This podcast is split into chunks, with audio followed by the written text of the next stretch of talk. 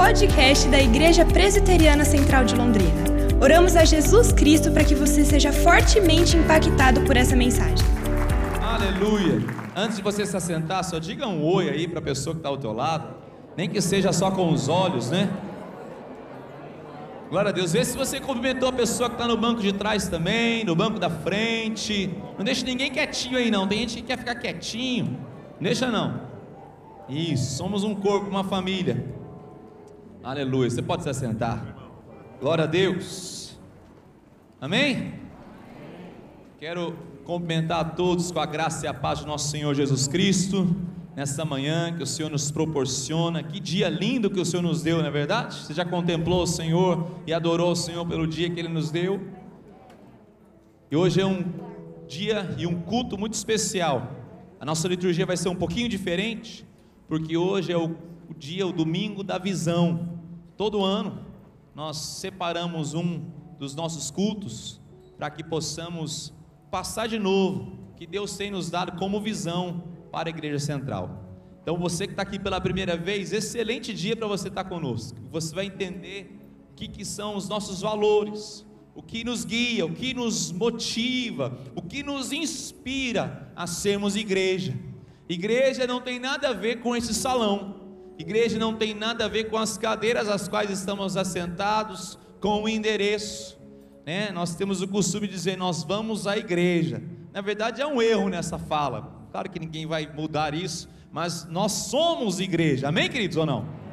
Então, quando você se arruma para vir à igreja, você está arrumando a igreja, olha só que benção. Quando você está aqui conosco, nós estamos nessa grande assembleia que é o corpo de Cristo, a igreja de Cristo, que se reúne no endereço, que é esse endereço do qual estamos. E a igreja central, para a glória do Senhor Jesus Cristo, há mais de 85 anos foi plantada aqui na cidade de Londrina. E nessas mais de oito décadas tem glorificado a Deus com suas ações, sejam diretas quando a igreja faz isso de forma organizada, ou de forma indireta quando cada um de nós testemunhamos do amor de Cristo na sociedade. E hoje nós vamos falar um pouquinho sobre isso. Quais são os valores que eu e você carregamos enquanto igreja, enquanto discípulos e discípulas de Cristo Jesus? E eu não estou falando de uma série de doutrinas e preceitos e forma de se vestir ou forma de se falar, não. Mesmo porque isso é apenas religiosidade. Religiosidade não causa transformação na vida de ninguém, a não ser o Evangelho de Jesus Cristo, amém? Então eu quero que você se conecte comigo aqui. Mas antes de mergulharmos no que Deus e os valores que Deus tem nos dado como igreja, eu quero aqui falar um pouquinho, celebrar o que Deus fez no ano passado. 2021 foi aí esse segundo ano de pandemia, e mesmo assim Deus nos deu o privilégio de vivermos tantas coisas maravilhosas em nosso meio, tantas bênçãos, tantas pessoas que foram alcançadas, a missão que foi feita não parou na igreja, e nós enfrentamos esse segundo ano de muitas dificuldades econômicas, social, cultural, mas enfrentamos isso tudo e cá estamos em 2022. Mas eu quero fazer um olhar para o passado junto com você de alguns dados para que você glorifique a Deus. É, é dia de glorificar a Deus, amém? Quero contar com você nesse dia, amém, queridos ou não? Olha só, o primeiro slide, por gentileza, pode colocar. Nós vamos falar um pouquinho sobre como foram as missões urbanas e evangelização, como, como eu disse, no ano de 2021. É como se fosse uma prestação de contas aqui. Você sabe que na igreja presbiteriana organizada como a nossa, todo final de ano nós temos Assembleia Geral, da qual o conselho traz isso para toda a igreja. Eu só estou fazendo algumas pinceladas de algumas coisas importantes para que a igreja conheça. Em 2021, nós investimos em missões urbanas e evangelização 582 mil reais, 625 47 centavos. Você tem que glorificar a Deus com as suas palmas. Mais de meio milhão foi investido nisso. Isso está abrangendo toda a parte de evangelismo que fizemos durante o ano todo de 2021 mais de 273 mil, e nos nossos polos, 574 mil reais que foram investidos somente no ano de 2021. Estou falando de janeiro a dezembro de 2021. Pode passar o próximo slide. Olha só, nos nossos polos, por polo, nós temos um, dois, três, quatro, cinco, seis polos organizados em 2021. Agora, o Polo San Fernando, esse primeiro aqui, ele foi de polo para uma igreja organizada. E nós tivemos ainda cursos com eles, mas agora eles são Igreja Presbiteriana Hebron. Eles estão organizados, tem conselho, tem presbíteros, tem diáconos e assim por diante. Mas nós investimos nos polos esse montante por cada um dos polos. Há uma diferença né, nesse Polo Leonor, por exemplo, um pouco menos, por quê? Porque lá nós não precisamos pagar aluguel no ambiente, porque o terreno e a edificação é própria da igreja central. Nos outros há um adendo aí por causa do preço do aluguel dos locais. Mas Deus tem feito maravilhas, no São Fernando agora como igreja organizada, no Polo Castelo, que agora nós mudamos de local, eles estão vizinhos, é, vizinhos mesmo de muro, com o local onde nós temos o Meprov Pequeninos, atendemos 60 crianças lá. O Paulo Leonor lá tem feito um trabalho maravilhoso com o pastor André, pastor, pastor Rafael no, no Paulo Castelo. Sabará, pastor Carlos Cruz também, arrumamos um local novo, eles estavam num local muito pequeno, não conseguiam crescer, agora nós alugamos um local bem amplo, estamos fazendo lá várias adequações ainda para que eles tenham é, qualidade para fazer o culto lá. Lá no São Jorge, São Jorge é o pastor Jonas, é um assentamento lá, na verdade é um local de invasão, temos 700 famílias lá e temos também um local onde nós assistimos os adultos e crianças, você já ouviu falar sobre isso, e no Palhano é o culto qual nos reunimos ali nas dependências do shopping Aurora. Foi tudo isso aí investido. Próximo slide, por gentileza, pode passar. Edificações em 2021. Também interessante, o que foi gasto nas edificações? É claro que nós valorizamos as pessoas, mas para que possamos acolher as pessoas e abençoar as pessoas, precisamos de um local adequado. Antes de nós, alguém investiu aqui nesse local. Esse local era um salão de cultos, totalmente inadequado para fazer um culto. Nós fizemos várias adaptações aqui na estrutura do púlpito, no som, pintura, adequação com cadeiras, o local todo para quê? Pudéssemos ter culto. Nós estamos investindo também em edificações. A capela de oração.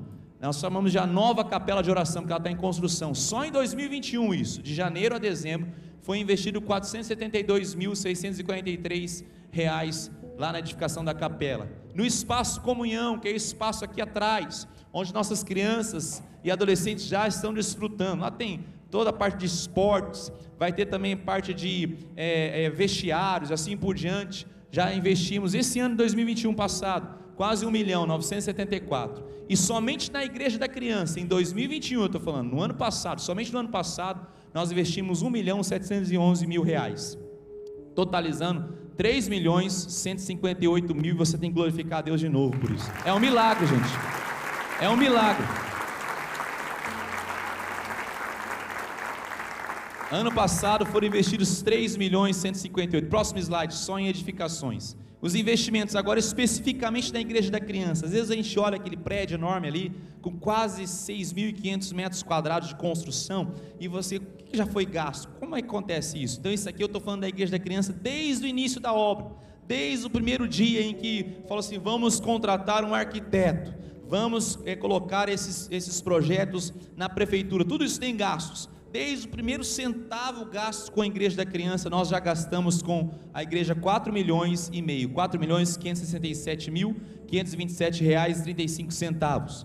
Que, qual a diferença aqui? Isso aqui já foi pago, 3 milhões 701 já saiu do caixa da igreja. Esse aqui são comprometimentos. Que acontece? Porque nós compramos em parcelas, parcelado. Então ainda falta pagar 866 mil, que já estão em parcelas, e nós cremos em nome de Jesus que a gente vai conseguir pagar isso. Você crê ou não?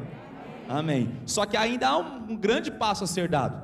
E eu quero que você que não participa da campanha da Igreja da Criança participe.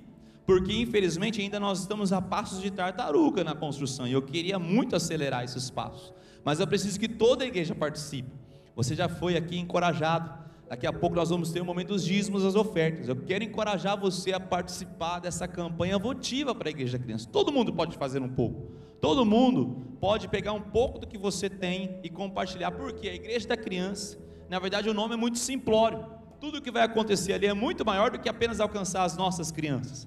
Vai ter uma extensão do meu prova pequeninos, que são crianças aí em estado de risco social, cultural, assim por diante e também vamos ter o Central Mais, que é essa escola, que é um currículo diferente da escola tradicional, para que também tenha um cunho social. São três grandes projetos que vão acontecer ali, além de outras atividades. Ali vai ter atividades para profissionais, vão ter várias salas para os cursos do Ministério Família, para as nossas células, salas de treinamento, assim por diante. Tem um amplo espaço vai ser muito bem utilizado, mas eu quero contar com a sua participação. Infelizmente, dentro das ofertas que levantamos específicos para a igreja da criança, a gente fez uma média, apenas 15 a 20% dos nossos discípulos participam é um montante muito pequeno das pessoas participarem. Então eu quero mesmo, de uma forma muito intrínseca aqui, despertar você que é discípulo, discípula da igreja, a participar dessas campanhas. Você sabe, a gente não cansa de dizer que tudo aqui foi feito por doações, dos dízimos, das ofertas, tudo que você vê aqui. A gente não tem um produto que se venda. As pessoas às vezes perguntam para nós, os pastores e o pessoal do conselho, qual que é o orçamento para o mês que vem? A gente fala, não sabemos, porque nós não vendemos produto nenhum. Na verdade, é os dízimos, as ofertas que os irmãos vão trazer na dependência, na obediência e na fidelidade do Senhor. Então nós vivemos literalmente, queridos, pela fé. Então ver números assim é fé. É um povo que tem sido fiel. E eu quero louvar a Deus por você que participa. Por você que todos esses anos fez questão de participar da vida da igreja, não só com seus dízimos, mas nas campanhas votivas. Eu louvo a Deus pela sua vida. Eu louvo a Deus pelo seu entendimento. Eu louvo a Deus porque você não vê apenas você e sua família, você vê além. Isso é igreja. Isso é igreja. É abençoar as futuras gerações. Se for possível abençoar a nossa geração, amém. Mas se não for, a futura geração será abençoada. Assim como nós fomos. Há 85 anos atrás, uma família chegou aqui, abriu a sua própria casa a própria sala da sua casa para reunir os primeiros irmãos, discípulos da igreja central. E cá estamos aqui, milhares de pessoas louvando e adorando a Deus. E eu quero que você glorifique a Deus mais uma vez. Aleluia. Participe desse desafio, querido. Próximo slide, por gentileza. Mais uma prestação de contas. Ação social e ministérios. Só em 2021. O que, que nós investimos na ação social direta e nos ministérios que nós fazemos aqui? 354.153 reais. Eu destaquei aqui, ó, dentro desse dinheiro aí, desse valor, há 49 mil, quase 50 mil, só verba da diaconia. Pastor, o que é verba de diaconia? São pessoas que passam por necessidades em nosso meio. Pessoas, às vezes, que não têm dinheiro para pagar uma conta de água, conta de luz, não têm dinheiro para comprar remédios. Às vezes vão ser despejados de suas casas, a igreja vai lá e ajuda. Mas o interesse da igreja não é só pagar a conta, é realmente resolver o problema. Por isso que nós temos aqui o Ministério Oportunidade, nós tentamos encaixar essas pessoas no mercado de trabalho. Nós temos aí o quilo do amor e tantas outras é, ações para que realmente possamos abençoar pessoas. Mas eu vejo nesses 49 mil uma, uma, uma direção de amor de Deus da igreja para os necessitados. Muitos são membros da igreja, são discípulos da igreja, que passam necessidades, às vezes temporais. E a bênção disso é que essas pessoas que um dia precisaram da ajuda da igreja, elas aprendem a ajudar o próximo também. Então é essa cadeia de generosidade que Deus tem nos dado, mas só em 2021 nós aí ajudamos com 49 mil. A ideia é que a gente não tenha que ajudar ninguém, que as pessoas possam ser nem autossuficientes, mas infelizmente vivemos numa sociedade que tem muitas pessoas passando necessidades, em carência, e não tem como nós, igreja, vemos as carências das pessoas sem ajudá-las, sem estender as mãos para cada uma dessas pessoas. Próximo slide, por gentileza. A campanha do Quilo do Amor em 2021, nós arrecadamos, gente, 164 toneladas de alimentos no ano passado.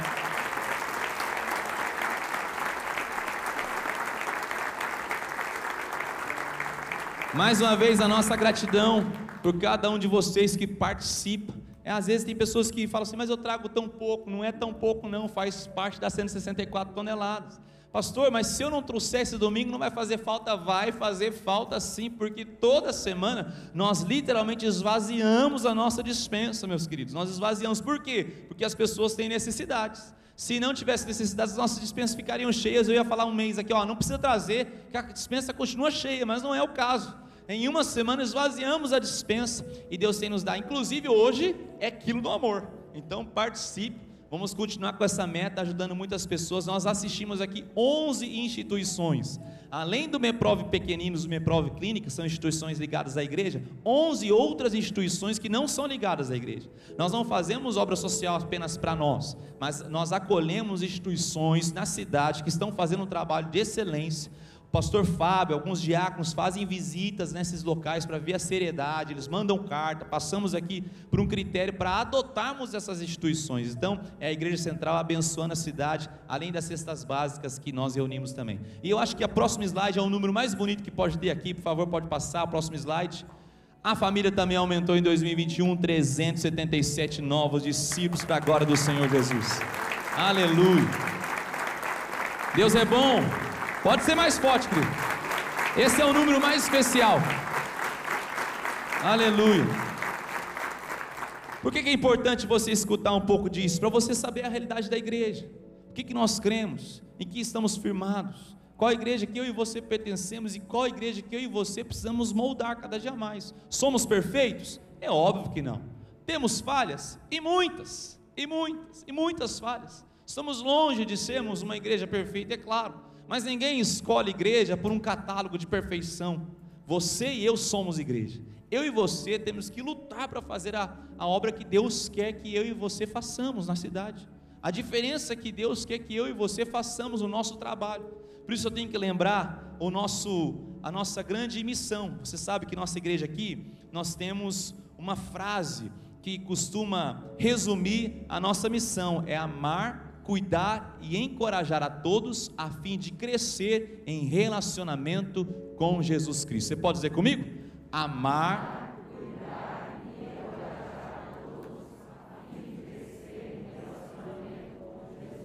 Perceba, não é crescer em relacionamento com a igreja, mas é com Jesus Cristo. Só Jesus pode mudar a vida de um ser humano. Por isso que acabamos de cantar aqui uma canção, Jesus, tu és o centro. Ele é o centro disso tudo. Se Jesus não for o centro da nossa igreja, nós temos que fechar as portas e ir embora. Jesus é o centro de tudo que fazemos. Tudo que fazemos é para anunciar Jesus, é para glorificar Jesus. E eu quero que você participe disso. Abra comigo agora no livro de Atos dos Apóstolos, capítulo 2.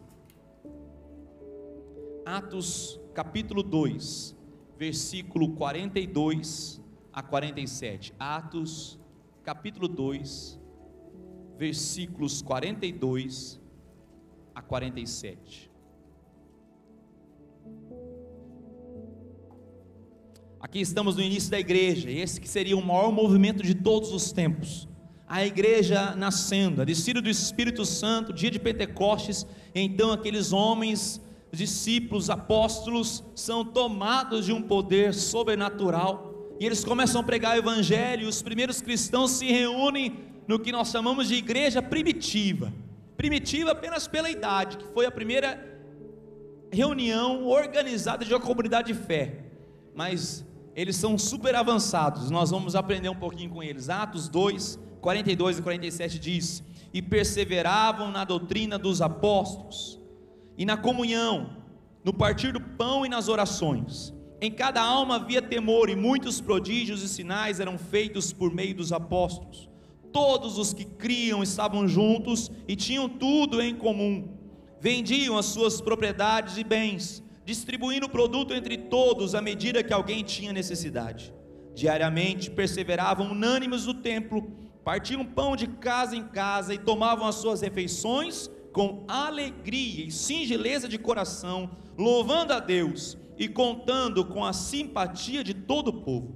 Enquanto isso, o Senhor lhes acrescentava dia a dia os que iam sendo salvos. Que comunidade maravilhosa, que igreja linda que eles viveram. É claro que eles também não eram perfeitos. Se você continuar lendo Atos, você vai ver que Deus levantou um homem cheio do Espírito chamado Estevão, e Estevão bagunçou um pouco ali o que era uma reunião, o que começou com uma comunhão, um compartilhar lindo e virou uma coinonite. Essa igreja, infelizmente, ela virou uma coinonite. O que, que é isso, pastor? Comunhão é algo lindo que eu e você temos que desfrutar, temos que criar ambientes para isso. O problema é quando queremos viver isso somente entre nós e não queremos que isso se espalhe para as pessoas. Daí, de, de uma graça linda que chama comunhão, vira uma doença chamada coinonite. Você já ouviu falar da doença coinonite? Ela pega muitas pessoas. Às vezes você participa de uma célula e as pessoas não querem, né? Elas não falam multiplicar ela fala assim: Você vai dividir essa célula tão linda? É coinonite, pegou. Precisa de um remédio. E o remédio é amor, é graça. É saber que Deus quer que venhamos expandir. Aí Deus levanta Estevão e há uma perseguição no meio da igreja. E aquela igreja, aquela comunidade que estava vivendo, no princípio, uma comunhão linda que nós lemos, virou uma coinonite, ela se dispersa e a igreja começa a crescer.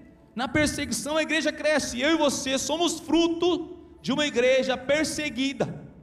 Se o evangelho chegou até mim e a você, é porque Deus quebrou a coinonite. Perseguiu a igreja, permitiu a perseguição na igreja, o evangelho chegou a todas as nações, inclusive a mim e a você. Mas quando eu olho esse, essa porção da palavra, eu vejo uma verdadeira comunhão, algo lindo, que eu e você temos muito que aprender. Primeiro destaque aqui é que era uma igreja bíblica. E eu e você precisamos procurar sermos uma igreja bíblica, em busca de uma maturidade cristã. primeiro versículo diz: E perseveravam na doutrina dos apóstolos. Aqui o termo quer dizer não somente permanecer, mas é persistir, é ter intenção, é estar ali disposto, com o coração entregue. Ali era uma igreja que aprendia, a palavra doutrina aqui é uma palavra não passiva, é ativa. Eles estavam ativamente procurando conhecer, crescer. Quando eu e você falamos queremos ser uma igreja bíblica, não é só o pastor que tem que pregar o evangelho no púlpito. E você percebe aqui que ninguém vem contar a historinha do sonho, da carochinha, da experiência pessoal que cada um passou aqui. O pastor vem pregar a Bíblia. Mas quando eu falo em igreja bíblica, eu e você temos que perseverar na palavra de Deus. Entre o que eu acho, o que o outro irmão acha, há um abismo imenso. E ele tem que ser preenchido com a verdade, biblicamente, qual ação que eu devo tomar. O que diz a Bíblia? Eles perseveravam de forma ativa em persistir em ouvir os apóstolos, e eu, você precisamos ouvir a palavra de Deus. Um dos grandes perigos da igreja é essa religião estática, que olha para trás em vez de olhar adiante que só se prende no passado e se louva como se estivesse se louvando apenas pelo museu que fez. É a igreja gato. Sabe a igreja gato que toma banho se lambendo? Olha só o que, que eu fiz. Olha só como nós somos bons. Olha só o que no passado nós fizemos. Já viu o gato tomando banho, né? Gato é assim, se lambe, vai se, vai se esbanjando. Eu não quero ser igreja gato. Eu tenho que ser uma igreja que olha para o futuro. Eu tenho que ser uma igreja que, é claro, é incentivado pelo que Deus fez no passado, mas há um desafio para o futuro. Podemos nos assentar no passado e acharmos que estamos sendo bíblicos. Não. Aqui, Deus manda, olha, a, que vocês experimentaram já foi muito lindo, mas há uma grande missão a ser feita. Aquele que pôs a mão no arado não pode olhar para trás, mas há uma missão a ser feita. O cristão, ele tem que entender isso, buscar conhecimento. Certa vez eu ouvi uma palavra dizendo o seguinte: você não conhece o caminho dos ventos, mas pode ajustar as velas. Você não conhece o caminho dos ventos, mas pode ajustar as velas. Eu creio que a Bíblia é esse ajuste de velas. Quando eu tenho intimidade com a palavra de Deus, estou ajustando as velas da minha vida, porque as dificuldades estão aí, vão aparecer. Quem sabe a sua vida está uma bonança, maravilha, mas você sabe que nem sempre é assim e que isso não dura para sempre. Então aproveita para mergulhar na Bíblia e ajustar as velas, porque quando chegar as dificuldades você vai estar preparado para elas. Posso ouvir um amém ou não? É a Bíblia. Quais são as estratégias que adotamos aqui como igreja? As pregações, os estudos. Nós temos aí um grande caminho que chama trilho da fé. Eu vou colocar aí no telão para você o trilho da fé. O trilho da fé está crescendo. São etapas que nós vamos é, caminhando, como se fosse um trilho e estações. Você vai ver aqui as etapas de libertação que as pessoas fazem na terça-feira, o curso de integração que vai integrar todos na base da nossa fé.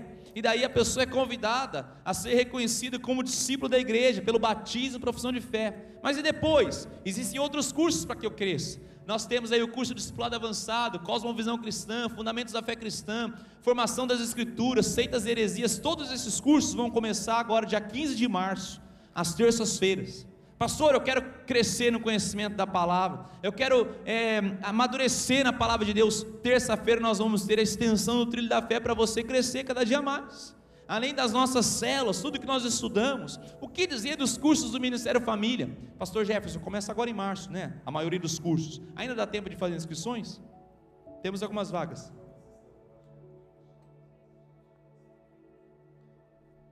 Exatamente, as turmas parecem que estão fechadas, mas mesmo assim faça sua inscrição, porque Deus vai dar graça, nós vamos levantar novos líderes aí, novos cursos, e algumas pessoas às vezes acabam é, desistindo e a gente vai encaixando você. São questões para que você cresça biblicamente. Agora é o seguinte: as pessoas passam por dificuldades no casamento, a gente pergunta: você já investiu no seu casamento? Você já fez algum curso do Ministério Família? Geralmente eles falam não. Você já foi no Faça Fase de Casais? Não. Você vai vir no Kairos agora que vai ter algo para os casais? Não.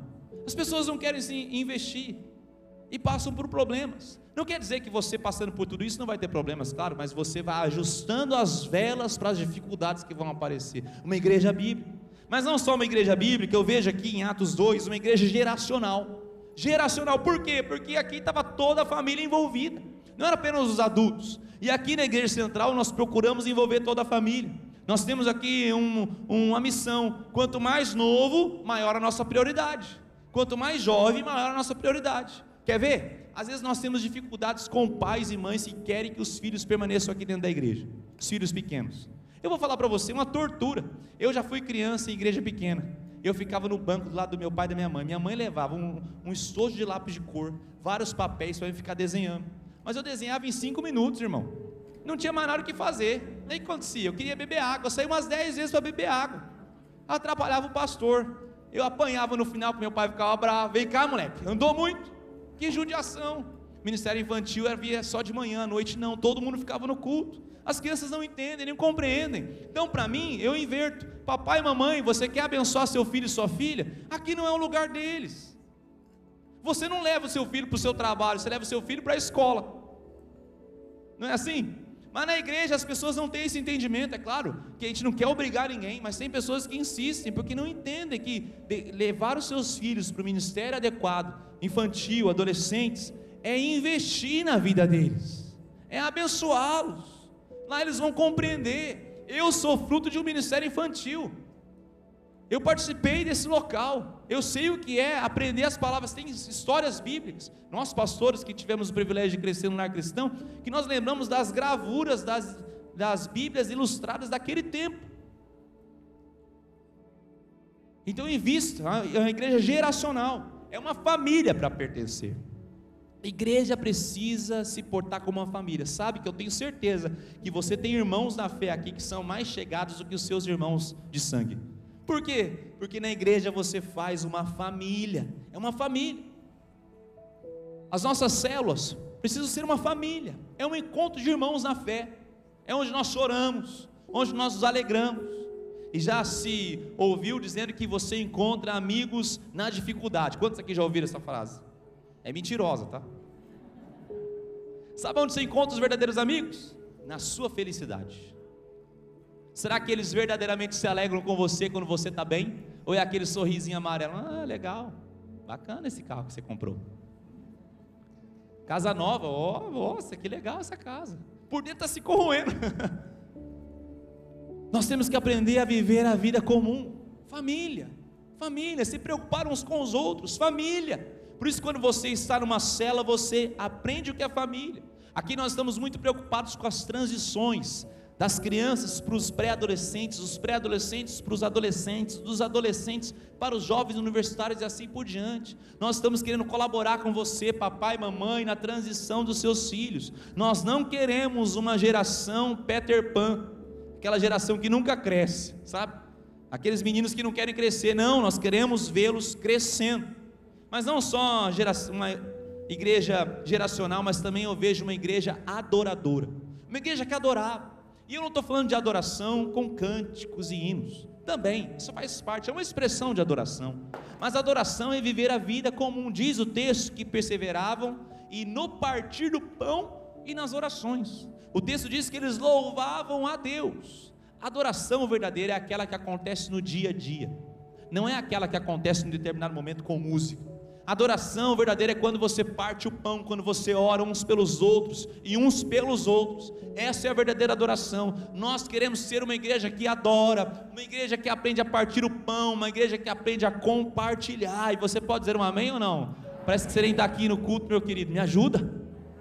Me ajuda. Fala um amém aí, um glória a Deus. Ou oh, glória. Amém. Adorar a Deus é partir o pão juntos. É juntos. Nós temos que estar juntos, essa é a base do nosso viver, da nossa união, do nosso poder. É o partir o pão juntos. Você lembra daquela história quando Jesus se aproximou dos discípulos a caminho de Emaús? Eles estavam cabisbaixos, estavam tristes. Jesus se aproxima, dá uma aula de teologia para eles, eles não reconhecem quem é Jesus, mas quando eles entram na casa, Jesus toma o pão, dá graças e o parte, então seus olhos são abertos, eles reconhecem, é Jesus, é no partir do pão. Jesus está mostrando que a vida muda no partir do pão. Por isso que crente come, que é uma beleza, né? Meu Deus, como a gente come. Então se cuida, minha irmã, meu irmão. Leva uma balança também na célula, né? Na minha cela eu vou começar a cobrar por balança. Eu peso antes e peso depois. Ó, você engordou um quilo, é tantos reais. Por exemplo, nós temos estratégias aqui. Sábado de manhã nós temos aí um culto com café da manhã. Tem um pãozinho. Tem um irmão aqui da igreja que eu conquistei ele só vindo pelo café. Ele não vinha na oração, não vinha. Quando eu falei que tinha café, ele nunca mais deixou de vir. Inclusive ele está presente aqui no culto, mas não vou falar para ele não ficar envergonhado, né, né Sidney? por uma adoração em comunidade. Nós queremos uma. Você quer ver um momento de adoração em comunidade? É o primeiro domingo de cada mês aqui, quando celebramos a ceia juntos. É o momento ápice da nossa adoração. Quando somos convidados à mesa que Jesus Cristo conquistou. Você está entendendo que nesse momento da ceia é um momento, é uma mesa que Deus pôs para cada um de nós?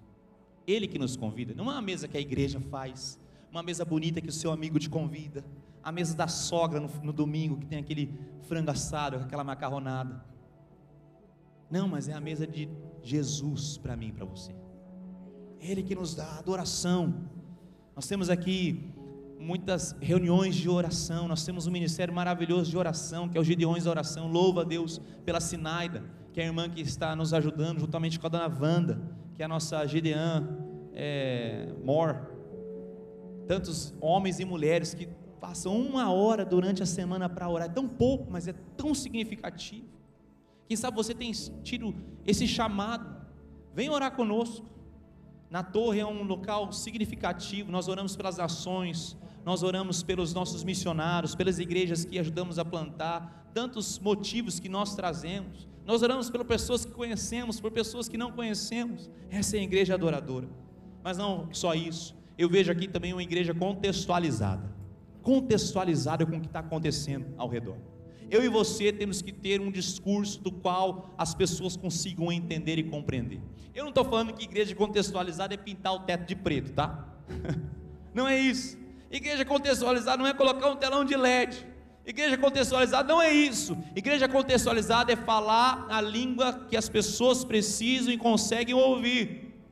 As pessoas conseguem compreender e levar a resposta que nós temos a qualquer questionamento que se chama o Evangelho de Jesus Cristo. É ter relevância sem perder a reverência. É ter relevância sem perder a reverência. Como que vamos contextualizar a mensagem? Pelo filtro das Escrituras. Até onde podemos ir? Onde não podemos pisar? O que podemos fazer? O que não podemos fazer? O filtro é as palavras de Deus, as Escrituras. É relevância, sermos relevantes, sem perdermos a reverência. Queremos sim levar a, a palavra de Deus com amor e verdade. Se existe algo que eu tenho carregado para minha vida, é essas duas palavras, amor e verdade. Eu preciso entregar a verdade para alguém que eu estou aconselhando, para alguém que eu estou discipulando, para alguém que eu estou pregando o evangelho. A verdade da palavra, em amor. Agora tem pessoas que querem apenas apresentar o amor. Venha como você está, você não precisa mudar, não. Mentira! O evangelho é mudança. A verdade tem que ser dita. Venha como você está e espere grandes mudanças, porque o verdadeiro Evangelho transforma qualquer homem, qualquer mulher, qualquer atitude no que ele quer. Relevância sem perder essa reverência. Temos que ter um olhar para gerações. Louvo a Deus pela nossa equipe aqui de líderes, nas crianças, o Egner e todos os seus liderados pastor Samuel com os adolescentes, o Alisson com os pré-adolescentes, o pastor Pedro com os jovens universitários, Diogo com os jovens é, profissionais. Que maravilha! Quantas ideias vindas eles têm, estratégias, contextualizando o momento que esses jovens estão vivendo, mostrando para eles que há sim uma solução em tudo, está em Jesus Cristo. É essa ortodoxia na doutrina mas um avivamento na liturgia. É por isso que eu peço para você falar uns amém aí, uns glória a Deus, uns aleluia. Porque a gente não é sorveteriano, não, a gente é de Cristo mesmo, a gente é espiritual, a gente é, né? do Espírito. Amém ou não? Amém. Pentecostes não foi só numa igreja, não, foi em todas. A igreja nasceu no Pentecostes, inclusive a igreja presbiteriana. Amém ou não? Agora a igreja não pode deixar de estar presente na cidade. Ela precisa se fazer presente na cidade, senão não tem sentido. A igreja, nos tempos de pandemia, ela foi testada, chacoalhada. Quando eu falo igreja, não só a igreja central, a igreja de Cristo. Quão presente nós estamos na cidade, quanta falta fazemos nos arredores, nos nossos vizinhos. As pessoas têm sentido a ausência da igreja, presente na cidade, essa generosidade que tem se expandir e não só alcançar os nossos, mas aqueles que estão fora. Eu posso citar várias questões aqui, o quilo do amor, como já foi dito. O central pela vida, esse ministério que tem alcançado mulheres com gravidez indesejada, muitas delas, algumas delas pensando no aborto. Já acionamos aí um grupo, a Jussara está lá fora com seu esposo Cláudio, com uma equipe aí de voluntários, pegando doações para as mulheres. Aliás, você pode nos ajudar com isso. Toda a parte das crianças, desde do enxoval para as crianças, carrinho de bebê, é berço a gente está conseguindo, mas é roupa para as mulheres que estão grávidas, nós vamos dando assistência para elas nessas áreas também, porque na maioria delas elas não querem o aborto, falta apoio, falta alguém que as abrace, falte alguém que mostre quão valorizadas elas são, e elas mudam de ideia. Muitas vezes essas pessoas nunca escutaram o coraçãozinho do bebê. A gente consegue levar numa clínica, elas ouvem o coração do bebê, elas mudam de ideia porque elas veem que tem um ser vivo, que tem coração batendo lá dentro, central pela vida, central pela alma, por exemplo, central da alma. São irmãos e irmãs nossos aqui que estão ah, cuidando da vida das pessoas sentimental e emocional. Teve um ano aí que a gente atendeu quase 300 pessoas, um ano só, nesse ministério. Que coisa linda. Tem um irmão aqui, o Eduardo, que é, é dentista. Ele acabou de vir oferecer esse, esse, essa semana. Ele conseguiu um ônibus no qual tem cadeiras de dentistas, para que a gente possa ir nas comunidades fazer tratamento dentário dessas pessoas. Isso não é lindo, gente? Isso não é de Deus? Isso não é de Deus?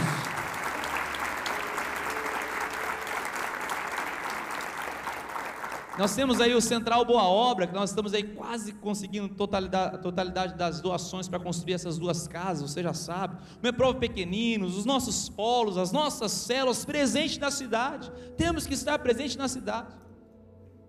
O pastor JB Carvalho, quando esteve aqui conosco, forma online, mas ele esteve, ele falou o seguinte: devemos ser reis com corações de servos e servos servindo como reis. Nós devemos ser reis e rainhas com corações de servo e servos servindo como reis. É isso que nós queremos. Fazer com excelência, fazer o que podemos. Tivemos uma mochila solidária algumas semanas atrás, que lindo. As pessoas deram do melhor, a melhor mochila que podiam comprar, o melhor material que podiam comprar para abençoar crianças que elas nem conheciam. Isso é generosidade, é estar presente na cidade. A nossa igreja, eu coloquei um slide uma vez aí, que é ela encanta, inspira e capacita. Ela deve encantar aqueles que estão de fora. Que coisa linda que a igreja tem feito. Ela tem que inspirar eu e você.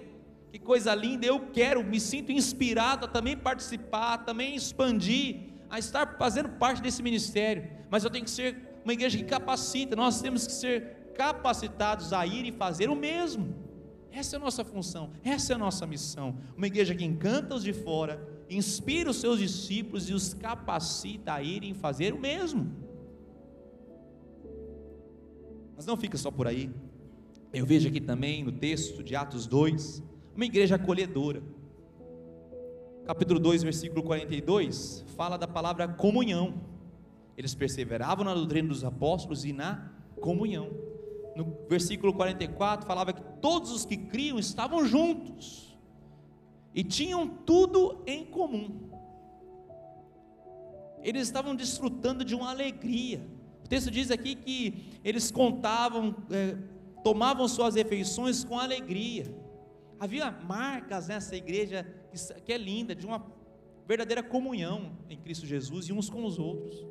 Por isso que ela tem que ser acolhedora, por isso tem que ser uma igreja alegre, uma igreja que desfruta dessa comunhão.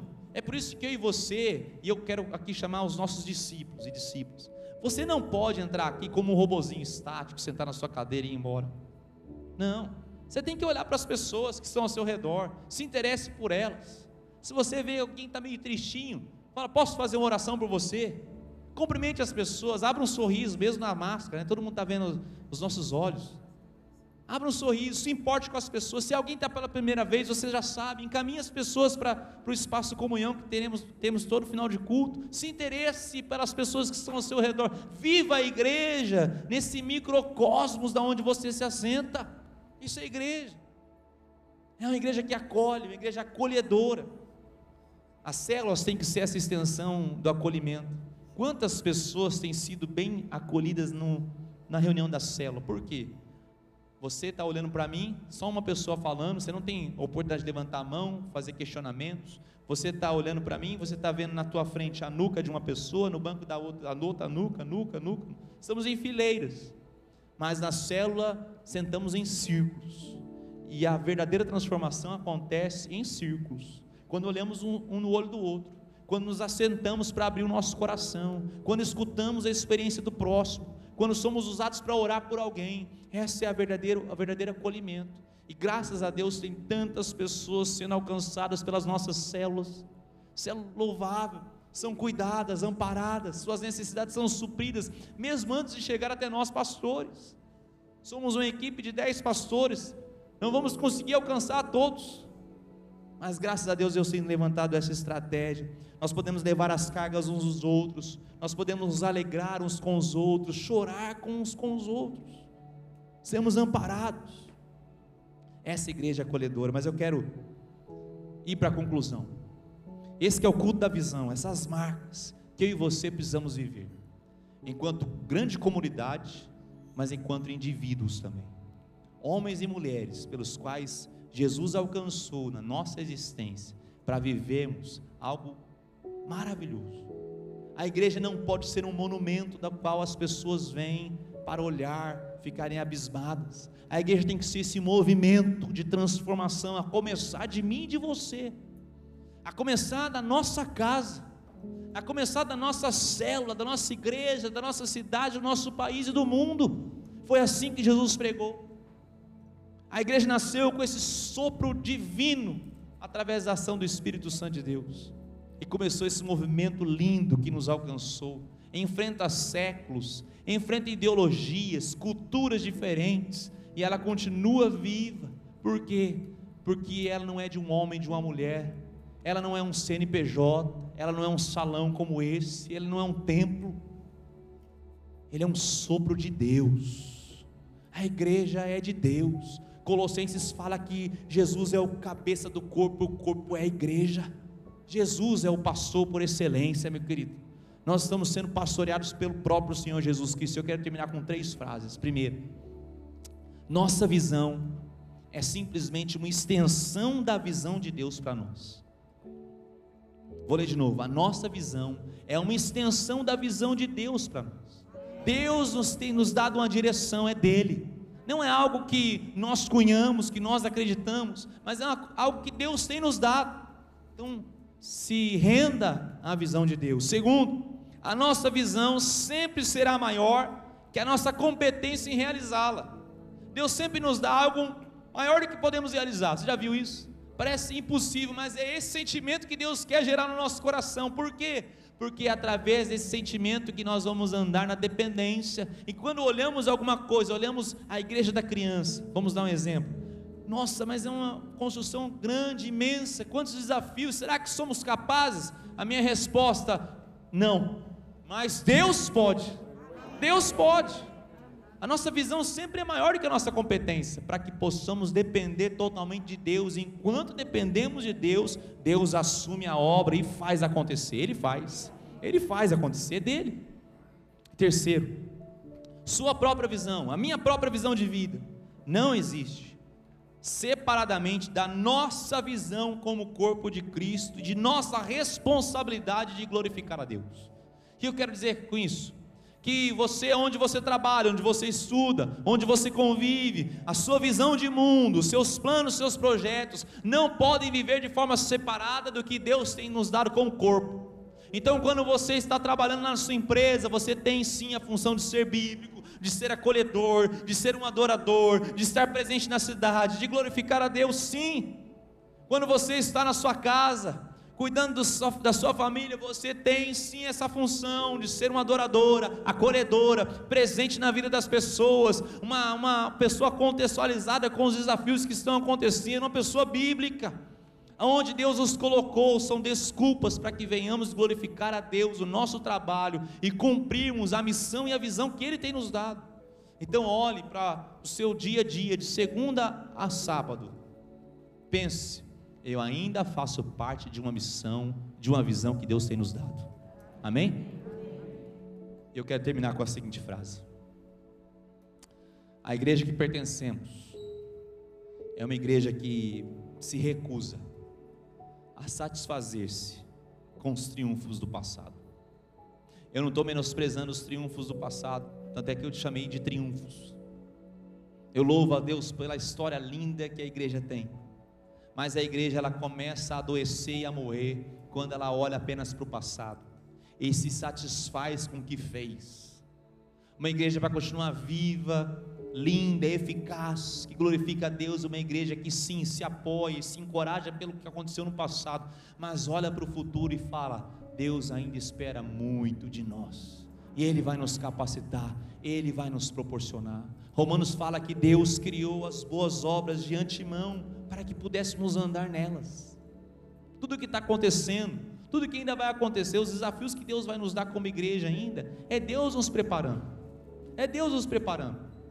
Eu já disse, algumas ações que colocamos aqui, algumas pessoas falam assim, mas pastor, não é melhor esperar essa acabar para colocar outra? Não dá tempo.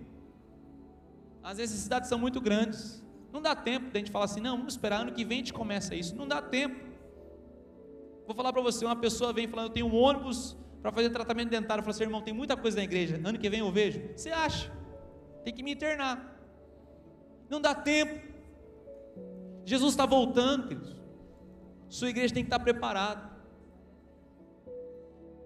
C.S. Lewis, grande apologeta cristão, ali do período da Segunda Guerra, ele foi entrevistado e perguntou sobre qual o objetivo de pregarmos o evangelho, orarmos, se qualquer momento uma bomba pode cair sobre nós e arrasarmos todos, né? Eles estavam em plena guerra mundial. E C.S. Lewis respondeu mais ou menos assim: quando essa bomba chegar, que ela nos encontre vivendo a vida comum da igreja, que ela nos encontre lendo a palavra de Deus, que ela nos encontre orando e intercedendo, que ela nos encontre ajudando o próximo, que ela nos encontre glorificando a Deus. Não importa quando a bomba vai chegar, mas quando ela chegar, eu quero que ela me encontre fazendo algo que glorifique ao Senhor Jesus Cristo. Você pode dizer um amém por isso?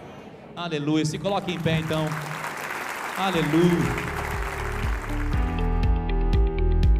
Obrigado por ouvir o podcast da Igreja Presbiteriana Central de Londrina. Esperamos que você seja encorajado e inspirado pelo Espírito de Deus. Se você tem interesse em nos conhecer, acesse o nosso site igrejacentral.com.br e curta nossas redes sociais.